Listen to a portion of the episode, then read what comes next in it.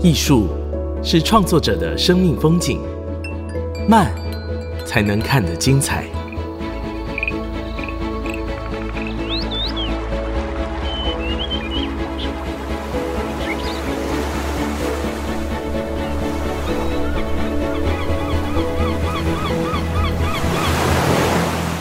跟着艺术慢慢走。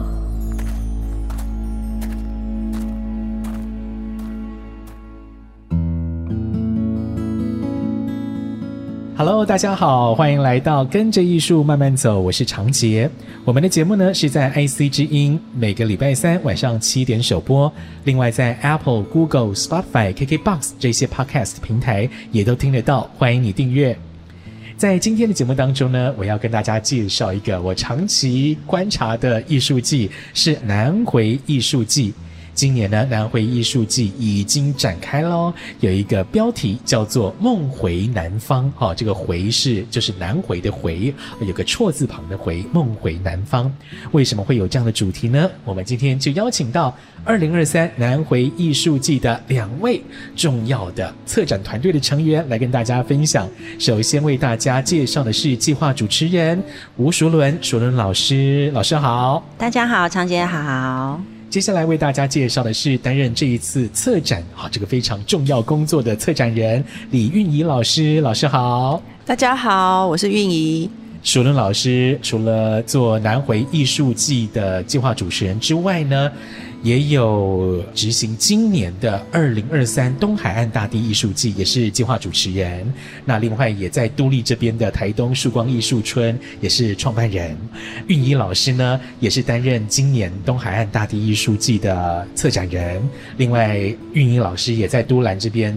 这个月光小镇这边哈，对对对，女妖在说话哈，这个画是绘画的画哈，对，女妖在说话，一郎也是负责人哈，是。两位老师都在东部哈东海岸这边耕耘了许久。先前二零一七年开始，两位老师也一直都在耕耘东海岸大地艺术节哈。那今年呢，把触角往南 往南伸一点点，往南延伸到这个南回这边。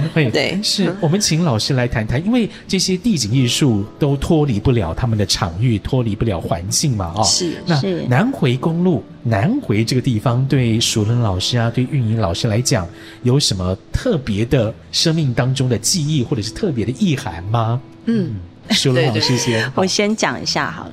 其实南回这个地方呢，对我来讲哦，因为其实我是一个移居台东的，叫新住民吗？应该算这样吧。好，那其实南回是我第一次搬到台东来第一个落脚的地方。哦，是落脚在哪里？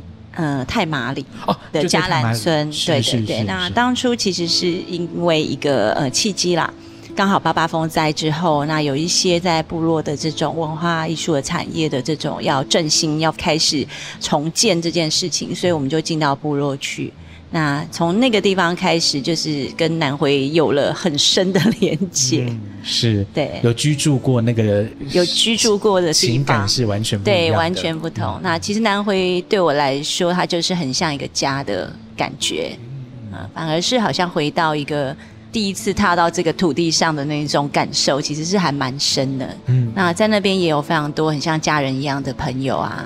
部落的兄弟姐妹们，这样 是。那运营老师呢？呃，因为我移居台东已经是超过二十年。那因为其实台东的艺文圈的朋友，大家都互动非常紧密，所以其实一来的时候就很快就认识了，像 Sakino 大哥啊，嗯、我们的文学家萨基努大哥啊，然后南回线上的很多做创作的朋友啊，其实大家都。就平常都也在联络啦，对对对对，感情都很好。所以其实虽然我没有完全的像熟人这样子，就是说在南回定居过一段时间，但是事实上，就整个在东部的这个场域里面，嗯、大家的互动一直都像。兄弟姐妹一样，是是。那两位老师从二零一七年开始就担任东海岸大地艺术节的策展还有计划主持的工作哈。嗯，对，这样也算下来好几个年头了。对啊，对啊。那今年来到南回，两位老师观察这两个地方，虽然都是东部的海岸，但是嗯，在整个纹理脉络文化上面还是有蛮大的差异吧？对，没错。老师是怎么观察的？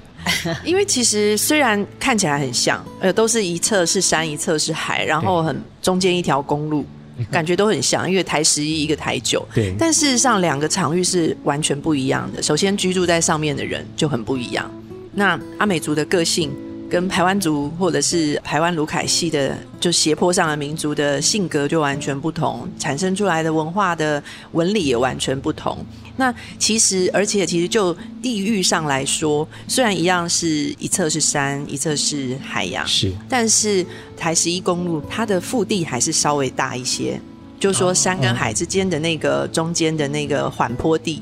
还是比较多，嗯、稍微啦，比较起来，对，比较起来，比较起来。但是在南回，就是事实上，真正的人的生活，它是沿着流域在走的，沿着在这个整个南回线上的呃四大流域吗？嗯嗯，沿着山走，沿着流域在走，所以你真正要进入到人的生活里面，你其实是要深入到山上去的。真正的部落生活是在山上。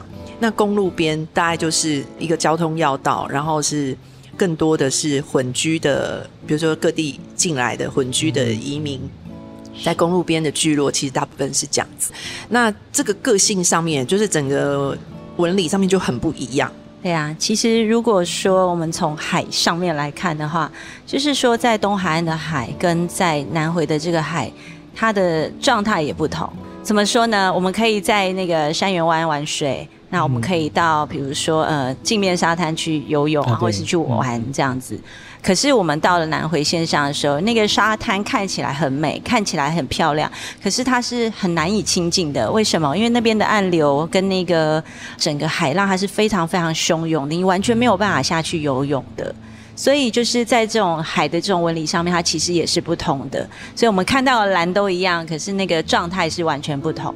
然后再来就是说，刚刚有讲到嘛，就是你有说到说是从流域上面去看这个居住在南回线上的部落的朋友们哦，那就是最后回到所谓在鲁凯排湾的个性跟。阿美族的个性是不一样的。阿美族就是一个比较奔放，它比较靠近海洋的一个民族，那包容度也是非常的大的这样子的一个民族哦。然后到。往山里面走，你必须要穿过很多的这种蜿蜒的小径，嗯，必须要看到这种蜿蜒的河流，曲曲折折，弯来弯去，转过一个弯 又一个弯。其实这就会回应到说，这种族群的特性里面，那台湾卢凯西它比较会是一种蜿蜒的个性的感觉，比较跟山的比较古典，比较婉约，对，比较婉约的那种个性。确实是这个样子，所以在这种它是比较内敛，反映在对反映在这种个性上面，其实也是在这种文化底蕴的养成里面，它可以看到的一个很不一样的地方。嗯、是啊，西部海岸的人来到东海岸，他可能觉得都他都觉得好像哎，都是一条公路这样子啊，都好蓝，沿着都好美，对，沿着海岸线这样跑。但是两地的整个文化哈纹理其实完全是不一样的。对，是那所以南回艺术季就是在这样的不同的地域上来建构出。跟东海岸大地艺术节完全不一样的一个创作脉络。今年呢，嗯、有一个策展标题叫做“梦回南方”嘛，哈。对。那为什么会有这样的一个标题诞生呢？可以请运营老师跟大家分享一下今年的这个策展主题还有方向规划。因为其实我们在思考南回艺术季的时候，现在就是。哦，台湾好像遍地各地就是艺术季开花，好多地方都会有自己区域型的这个艺术节、艺术季，然后都跟自然地景，然后还有周边的人文环境是要紧密相扣。那这个艺术季它才会走出一个自己的路嘛。嗯，那我们在思考说，那南回这一段这一段的这个场域。他如果要有自己独特性格的特色的这个艺术节，然后能够永续的延续下去的话，它应该会是一个什么样子？但我一直都觉得说，即使我在台东生活超过二十年，可是即使对我这样子的已经算是落地生根的台东人来说，我还是会觉得南回还是一直都是一个神神秘秘的地方。虽然它是一条公路，还有一条铁路，它还有铁路哦。对，还跟东海岸又不一样，东海岸是没有铁路的。但是你就是会直直的通过它，但是你永远不会很认真的，就是说有办法很明确的看见南回线上的人们，因为其实他们就在刚才说的，沿着流域的蜿蜒的河流跟路径、山路，然后进去到部落里面。那你没有机会跟没有嗯嗯条件再往上走的话，对对对。如果你在里面没有朋友，嗯、你几乎没有机会去去细致的体会跟玩味这样子。嗯、所以我们在思考南回艺术季的时候，我们就在想说，但事实上又在这十几二十年来，看到越来越多想要回到自己的土地上面。好好生活的，不管是部落的孩子，不管是从外地祖辈就移居到这里来的闽客的族群也好，已经有越来越多这样的青壮年要回到这个在过去可能是全台湾最偏远、最不被理解的地方，然后所有人可能一上了国中，通通都要到外面去求学，嗯嗯、然后就离开了，就要到外面去工作了。那但是有这么多人回来，为什么？我们从早期像萨基努他们这一代的部落青年，嗯、现在是中壮年。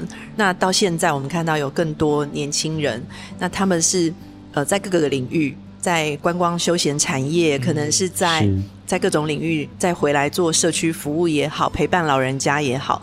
那我们就在想这件事情，然后一直都觉得说，一个艺术节一定要先从在地的人，在这个土地上真正生活的人，他他想要跟别人。沟通什么？他想要传递的讯息是什么？这个让他回来，或者是说让他选择留在这里，最重要的那个决定是什么？嗯、是我们从这个地方出发，然后来分享给造访的旅人。这样子其实很重要一件事情，就是说他才不会变成是一个纯粹观光化的、纯粹一个短暂的放烟火的艺术季。嗯、是是，对，他反而是一个真正生活在这个土地上的人，他准备好了什么？他想要对外传递的讯息是什么？我们透过这个艺术节这个平台，把大家串起来，把你想要的旅人、你想要的特质的那样的来对话的人牵引进来，然后去产生一些交流跟呃互相的激荡，这样子。所以，我们这次用梦回南方。那这个一方面也是因为，其实这个南回的这条公路，它的英文名字就叫 South Link。嗯，然后我觉得哇，好美哦！我是因为我是因为要做南回艺术季，我才去认真思考这件事情，然后发现哎，它的英文名字叫 South Link，嗯、这个 Link 这个，我就觉得那它刚好就是回应了我们刚才谈到说，你为什么要做艺术季？嗯，其实艺术季它最重要，它就像一个一个平台，然后像一个把各种回路串接在一起的一个专有名词，怎么讲？Hub，就是对 Hub，对，就是 Hub，就是 Hub，对。所以我觉得很有意思，就是因为艺术节它最重要就是要串联，把所有的各种在这个场域里面自然的条件的，然后人文的，然后艺术的，然后部落力量的文化的，所有这些力量结合串联起来，然后把它做成一个连接的平台，这样。所以我们就用梦回南方。那这个梦呢，从外面的观点来看，从旅人的观点来看，呃，南回就像一个。隐隐约约、神神秘秘，然后但是呢，如此美丽，然后充满了你可以梦想的那一种美丽的土地。那对于回到部落、回到自己的土地生活的，或者是一直在家生活的人来说，它是梦想实践的一个土地，这样子。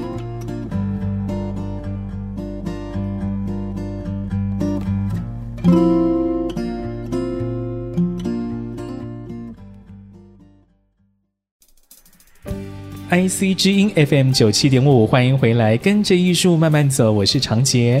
今天我们邀请到二零二三南回艺术季的计划主持人吴淑伦老师，还有策展人李韵仪老师，来到节目当中跟大家分享今年南回艺术季的安排。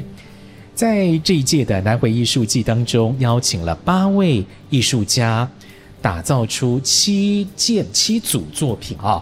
我们请韵怡老师。从里面挑两件，因为时间不够了，太多了，太多了哈。其实每其实每一件都很精彩，我们挑两件来跟大家做个介绍，好不好？好，嗯，这样子真的很难选哎，每一个都每一个都太精彩，每个都好想讲，每一个都有好多故事。那我们讲陇西车站好了，好。那我们在陇西车站呢，陇西车站一次可以讲两件，两件作品，对，对没错。那我再另外再讲另外一个场域，就是金轮的沙滩上。我们以场看我的就跟流语一样。好好好，OK。陇西车站的这一件，呃，有两件作品哈。那一件呢，是我们林介文哦，就是我们泰鲁格族的艺术家，是介文，他跟在地的部落的织女一起共织。嗯就是介文的作品一向都是以这个纤维创作，对，因为你知道泰鲁格族的妇女就是泰雅系的妇女，然后她们就是很会织布，织布是一个女人是否是一个成功的女人的一个成就的指标嘛。嗯、那她也是从这样的一个文化的传承转化成当代的创作。那这一次很有意思的是，呃，她就希望把我们不管走公路或者是铁路，你一进到南回的场域，你印象最深刻的就是。翠绿的山，然后另外一边就是无尽湛蓝的海，是，而且那个海呢是多层次的蓝，嗯，对，它它其实会跟着洋流，或者是因为你离岸的距离远，对，还有是不是接近出海口，所以它会有一层一层又一层不同不同的蓝色。那他一直觉得说，我们因为公路的关系，我们每次都是快速通过，所以很难有机会就是很细致的去欣赏这片蓝。那一方面也是像熟人刚才讲的，这片海域看起来很美、很平静，但是事实上因为它地形的关系，它走进那个看起来是沙滩，但是一下面可能是马上就是一个很深的海沟，是，所以其实它不是那么容易亲近的海洋，可是它又蕴藏了无数的生命跟文化的这个宝藏在里头，嗯，所以他想透过跟在地的，因为陇西车站在呃我们的大溪部落。所以他就跟大西部落的主要有三四位织女，都是什么大西部落的妇女，那也有其他部落的妇女，就是总共跟五六位这个妇女一起来织布。他就教这些妇女呢，其实他们本来就会织，嗯，只是借文就教他们另外一种他要的那个效果，有点像浮雕式的这种效果的织法。嗯嗯嗯、那他们就合作呢，把晒海这件作品织起来，一片非常美的渐层蓝的作品，嗯、那悬吊在我们的这个呃陇西车站的大厅中间。是对，这是非常有意义的一件作品，因为是有在地部落妇女的协力。嗯、那另外呢，我们在陇西车站还有一组作品啊，其实是两件。嗯那是由我们从纽西兰邀请来的这个萨摩亚裔的艺术家 Greg Samuel，然后我们把他跟台湾族，就是我们北里部落的台湾族的艺术家，然后他是我们全台湾哦，现在唯一在做这个太平洋。这个南岛民族的这个拍刺，传统拍传统拍刺纹身，对纹身的这个大师。嗯，那其实，在台湾，因为这个技术已经在原住民社会里面也已经失去很久了。那所以他其实是靠他个人自己不断的在太平洋里跳岛。嗯嗯，菲律宾，然后萨摩亚，然后大溪地，然后。复活街岛，他这样一站一站去把这样的技术学回来，从太平洋的这些兄弟姐妹的族群里面去把它学回来。那我们的这位萨摩亚艺术家呢，他来到南回的时候，我们引荐他跟我们的这位拍刺师宋海华主推见面的时候，他们两个人呢就马上脱下上衣，是从彼此身上的那个刺青的图文相认。怎么相认？你知道吗？他就说：“你身上这个是不是那个萨摩亚的谁谁谁啊？是的，这样 是不是那个 Polo Polo 大师？这样一个在萨摩亚社会里面，把萨摩亚的这种非常神秘的拍刺文化传播到全世界的一个包含图文的意义，包含技术，把它他是认为说不是只是保留在我们萨摩亚岛上，而是应该要让整个太平洋的兄弟姐妹都能够。”得到这样的一个文化的技术跟传承，嗯、重新去唤起这样子，所以他们是靠着身上的图文，那就像是生命的雕刻在身体上面的这个文化记忆跟生命的根源哦。那所以他们在这一次的合作很有趣，因为 Greg 呢就把这个西方名画，就是我们知道那个米开朗基罗在西斯丁教堂的这个壁画《创世纪》，是。他就把它引用，然后就让海华就我们的主推。扮演这个造物者的那个角色，嗯、然后他自己呢是那个 亚当的角色，嗯、然后还结合把所有这个被海华拍刺的这些他的学生啦，还有被拍刺者、嗯、部落的这些拍刺者都找来，然后就秀出身上的图文，然后一起上帝接触的 亚当的那一刻，是把它做一个构图上面结构上面的对，但是而且用的是一个我们所有不管你是东方人、西方人、原住民，你一看到那一张那个画面，你就知道他。是从哪里截取这样的一个，嗯、就是世界的语言的一一幅经典。那另外一个就是林布兰的这个呃解剖学，解剖学这个。然后他也是让这个海华担任这个解剖老师一样的这个角色。嗯嗯嗯、那他是想说，借由这样的一个构图，这样的一个想法呢，他把它做成一个史诗般的一个放大到史诗般的一个尺寸，跟这个颜色调到那样的状态。那他希望就是说，借由这个作品来向。我们知道台湾就是南岛文化的母亲之岛，嗯，然后也是这个脐带的位置哦，就是像脐带一样，我们把这样的一个南岛文化输送到整个太平洋里面，透过祖先的这个跳岛，嗯，航海，那蔓延到整个太平洋，成为一个最大人类史上最大的一个文化迁移跟拓延史上的一个伟大的旅程。那他希望借由这样的一个作品呢，来向。台湾的台湾族文化来致敬，这样子，嗯，嗯，是对，非常有趣。他让这个原始的画作重新转译出其他的更深刻的，而且是属于南岛语系的这个语系南岛文化的，对，没错。那因为这两件作品都在陇西车站，陇西车站是一个非常小的车站，嗯、但是我们就结合雄狮的这个蓝皮火车，嗯、他们雄狮旅行社的蓝皮火车就会停在这个陇西车站，也是其中一个停靠点。嗯，然后再搭配我们的部落小旅行。就是我们龙溪下面旁边的大溪部落，也是一个我们的永续旅行一个很重要的一个游程之一，这样子。嗯嗯，对，是。那刚刚还说想要再多介绍一个，是不是？没错，我想要介绍的是在我们的金轮沙滩。金轮沙滩，哈，因为金轮哦，金轮的火车站一出来。没几步路就会到这个金轮沙滩。哦，那个沙滩也是很，很美，很舒服，很多人想去的地方，很适合放空。对，嗯、那因为它有火车站的出口，然后呢，上面又是那个金轮，因为我们台九线的这个公路，呃、对公路的改善跟拓宽之后，金轮大桥就在火车站的上方，跟沙滩上方通过，所以它其实很是一个很典型的，你知道吗？南回的一个地景，嗯，就是结合了人。历史、部落文化，然后又呃，还有当代的这个工程的，嗯。嗯、就是还有我们为了为了让生活改善了的交通改善之后的一个地景，是。都在金仑这样一个地方，它就一个缩影在这里，嗯、然后又结合非常壮阔的，因为它是金仑溪的出海口，然后你可以看到山，又可以看到前面无垠的太平洋，这样。那金轮沙滩上面的这件作品，我们就邀请到我们台湾很棒的一位地景跟环境艺术家李奎志来创作这件作品。嗯、呃，他的作品名称叫《瓜岛太阳》，就叫太阳。嗯，因为他他来的时候呢，我们就请部落的村长哦，带他去跟文件站的老人聊天，跟部落的耆老聊天。那老人家就跟他讲说：“我们这里就是我们是太阳的民族，我们台湾族是太阳的子民。是是。然后呢，我们这里呢就是日出的故乡，这样子。所以他听了就觉得很有意思。然后刚好他的作品呢就做成一个半月弯的形状，嗯、半月形的形状，然后用钢筋来做结构，然后把这个海边出海口捡拾的这些石头呢，就堆叠在这个半月形的金属结构里面。嗯。然后它非常的壮阔，因为它整个作品的尺度非常大。”所以，当你走到那个沙滩的时候，本来是一片赤裸裸，然后非常就是很开阔的沙滩，然后会有一个半月形的优美的作品在那里。嗯、然后它中间呢，呃，上方呢又开了一个圆形的窗。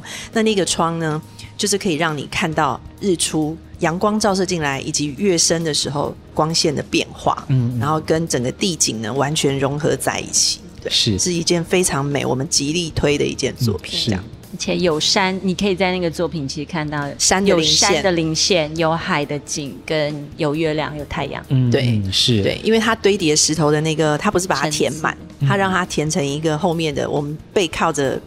作品的那个山的形状是，慧珍老师在掌握这种大尺度的作品上面，在结构上面其实都非常的精准，非常的厉害。没错，没错。我昨天还称赞他说：“哇塞，你真的是当时画设计图给我们是什么样，最后做出来就是一模一样，完全一模一样。”而且其实还有别的艺术家一直问他说：“你这么大的作品，那个下面到底怎么固定？”对，他们的技术 家彼此之间都会交流。我觉得这是做艺术节最有趣的，就是做艺术季，它也是一个平台的功能，就是让不同的艺术家啊，他们在这个艺术季里面交汇的时候，然后去交流彼此的创作经验，嗯，跟技巧、跟概念如何形成这样子。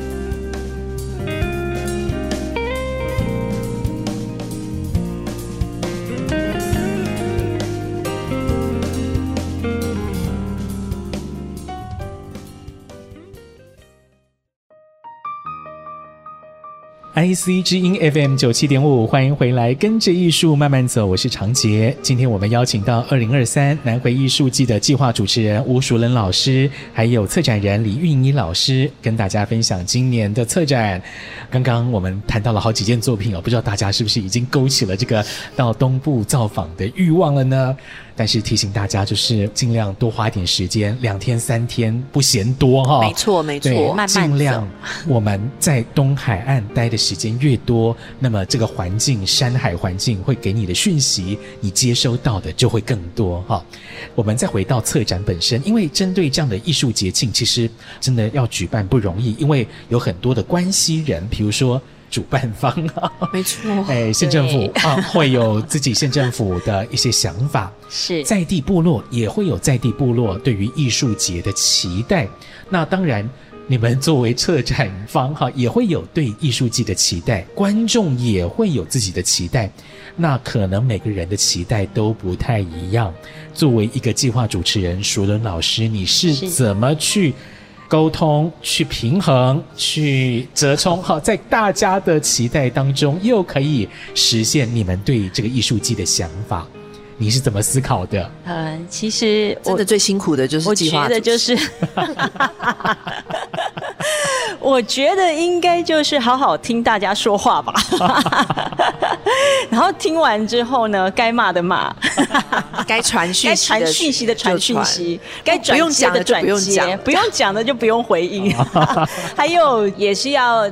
就是说，这个呃角色的呃转换的部分，也是要回到一个可以让这个沟通是一个有效沟通的这个区块啦。嗯、那主要当然各部分的人都会有自己不同的想法，可是这个不同的想法里面，我们怎么去取得这个不同想法的平衡点？嗯、那这个平衡点又是大家可以接受的。比如说，在这个部落里面工作，你就必须要知道部落的语汇是什么，他讲的是什么，对他能够理解到的所谓对于艺术这件事情，或是这个名词。的东西到底是什么？其实会有一个不同层次的落差啦。嗯、对，那对于这种不同层次的落差上面，其实我会觉得应该要用他们能够理解的语言去诠释这件事情。嗯，那对于就是说公部门当然会有他自己的想法的这个区块，但是我觉得其实呃有时候在工作。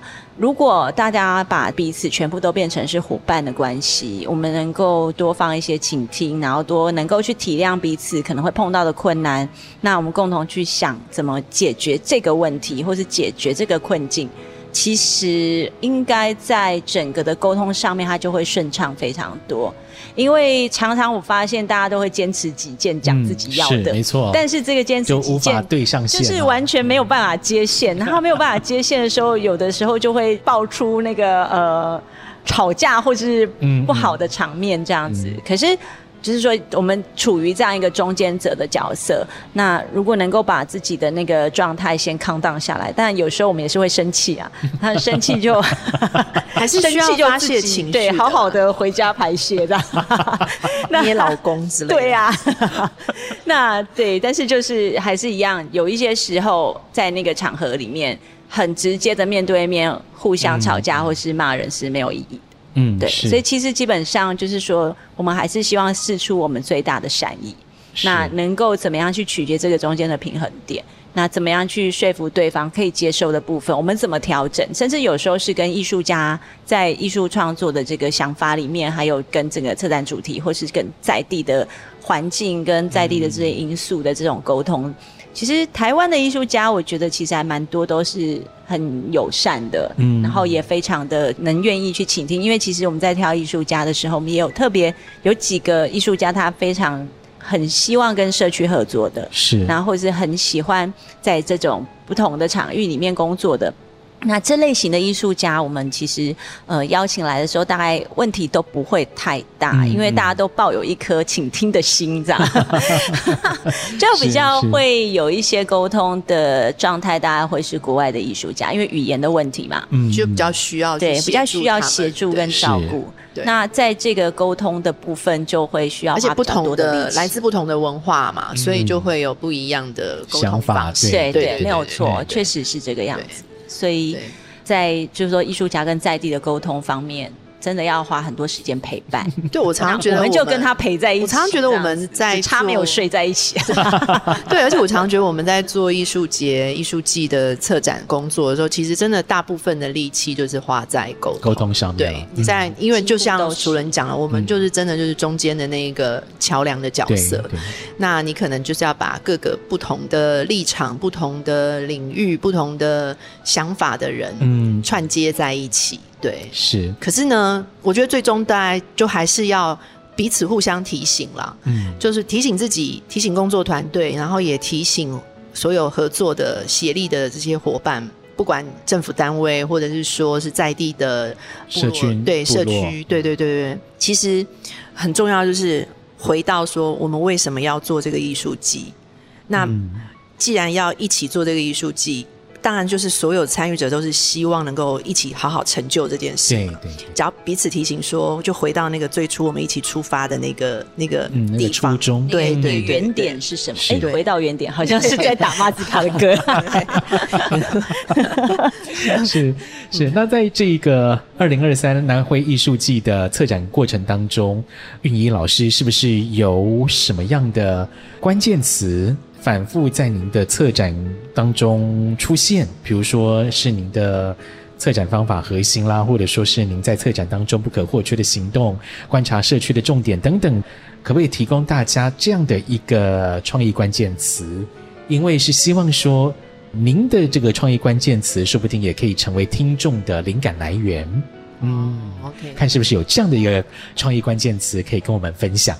其实啊，我刚才不是一开始的时候就讲了乐乐等的，就是这个关于我们这一次策展理念的整个梦回南方的这个想法。对，那我其实我们在组织我们的工作团队的时候，我们其实这一次在组织工作团队，就是很认真的在想一件事情，就是说我们希望这整个参与的工作团队，就是我们南回在地的青年，在地的人。嗯，所以我们。在沟通这个今年的策展理念的时候，我们其中我们的代言人也是我们的行销总监，这次在我们整个计划里面担任行销总监的吴萨恩，嗯嗯，他就回马上回了我一句话说：“我觉得我们的南回就是心之所向、身之所往的一个地方。”是，我觉得他就很精简的所向，对，身之所往，身之所往，对。你看我们南回地方的子弟有多么厉害，他真的就是两句话，他就把我写了一长篇的策展论述浓缩成这两句话，嗯嗯嗯、这就是我们在这个南回艺术季里面想要传递的最重要的精神。是，它这是一个你心里向往的之处，然后你心里所有梦想可以实践的地方，然后就是你身体愿意一直重复、反复的回来、反复的浸润的一个最美的地方。我们希望南回艺术季是这样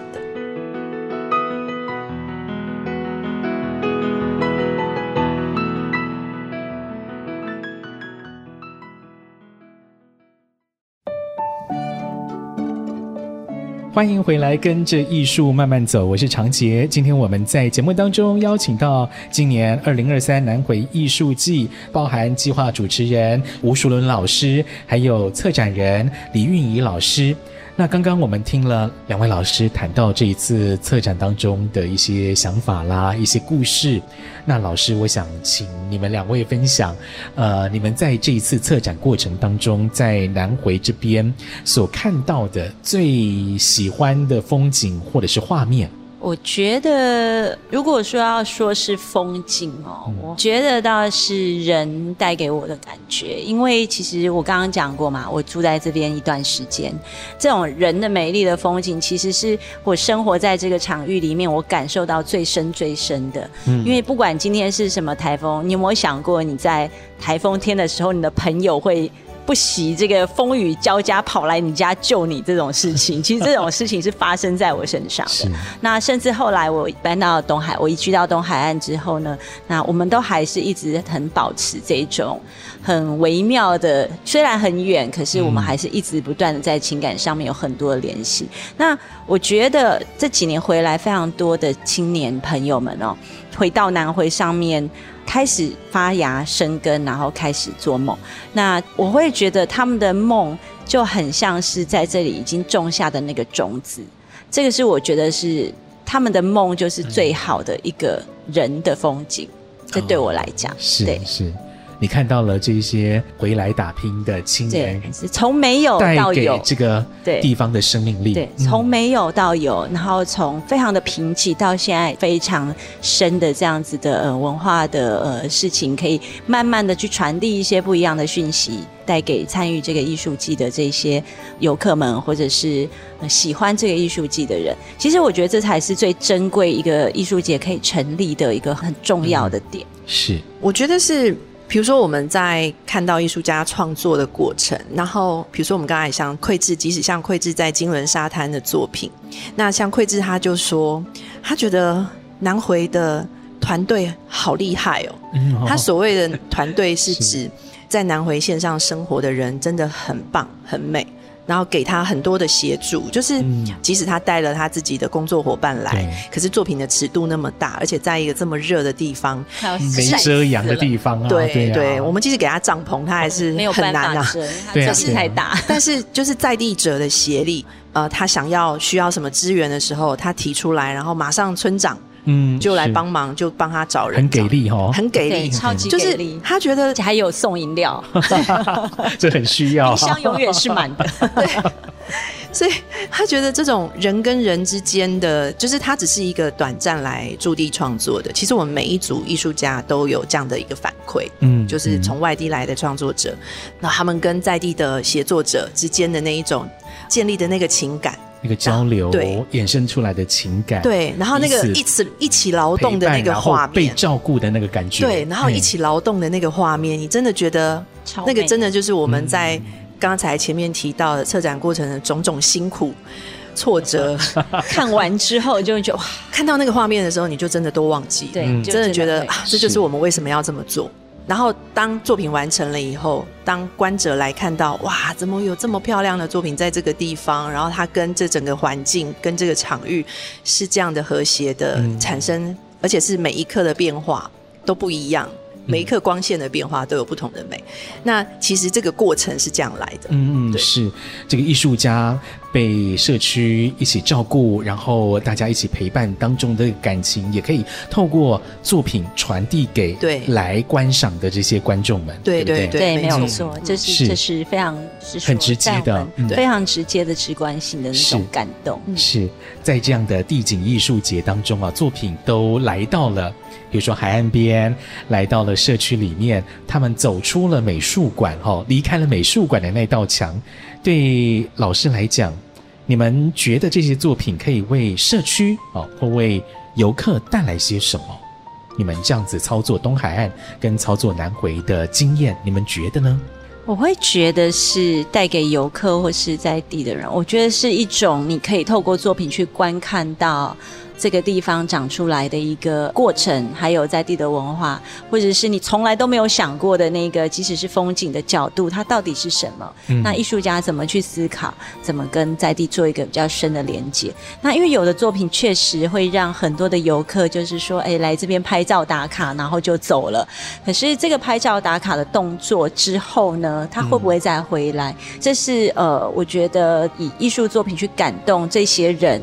之外，它可以带给更多来这边看这些作品的人的一些感受。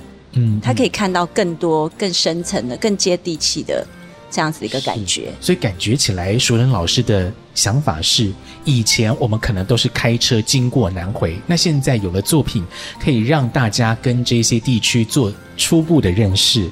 那希望大家有了初步认识之后，可以第二次、第三次跟这些部落、跟这些地方产生更深的关系，更认识这些地方。对，嗯、而且可以交朋友。好，之后就可以变家人。所以，所以，所以我们才会在搭配每一件作品在的位置，然后跟周边的部落或者是返乡青年来合作，做这个永续旅游、永南回永续小旅行游的这个事情。嗯、因为就是说，也希望让这个东西它可以回馈到这个在地这边生活的青年们。这些部落的人们，他们也可以透过就是说这样子比较深度的旅行，就艺术旅行的方式，嗯、那可以了解这个地方更多。然后不是说只有来一次，可能会来十次、来一百次的这样子的感觉。嗯、他每次来都不一样。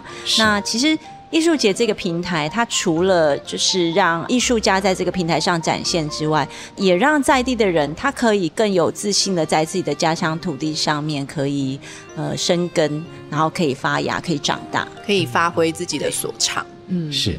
我们游客来到了这些地方，当然可能有的人是第一次接触，那像我是不知道第几次来了，我们就喜欢你这一种。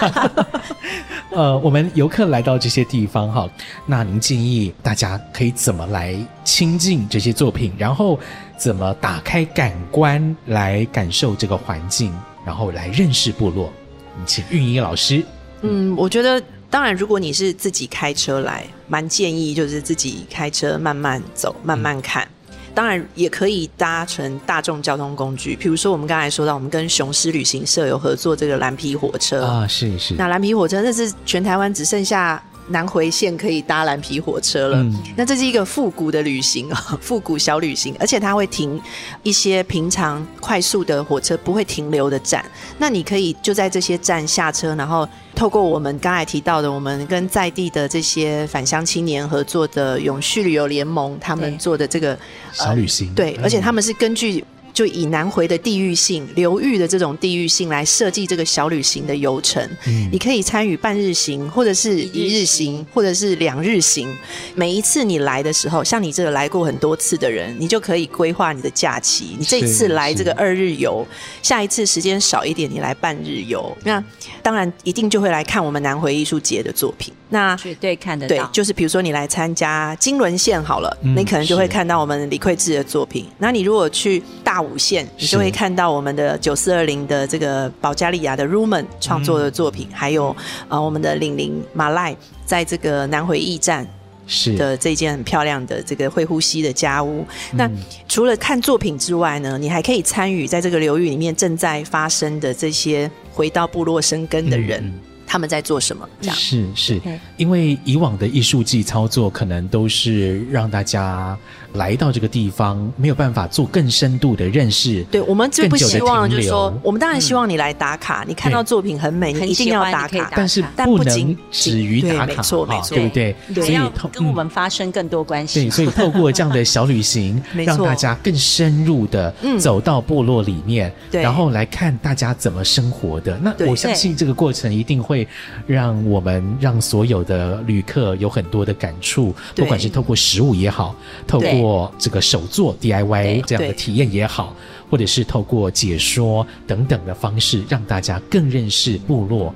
之后才会有二访三访的可能性。没错，对，包含我自己，我都是因为这次策展，我才知道原来南回线上有这么多精彩的事情在发生，有这么多可爱的青年们回到自己的土地，在认真的生活着。是，那这些精彩就希望透过今年的南回艺术季，让大家也都可以看到。对，嗯，今天非常谢谢淑伦老师还有韵仪老师来接受我们专访，谢谢两位老师，谢谢，谢谢，谢谢。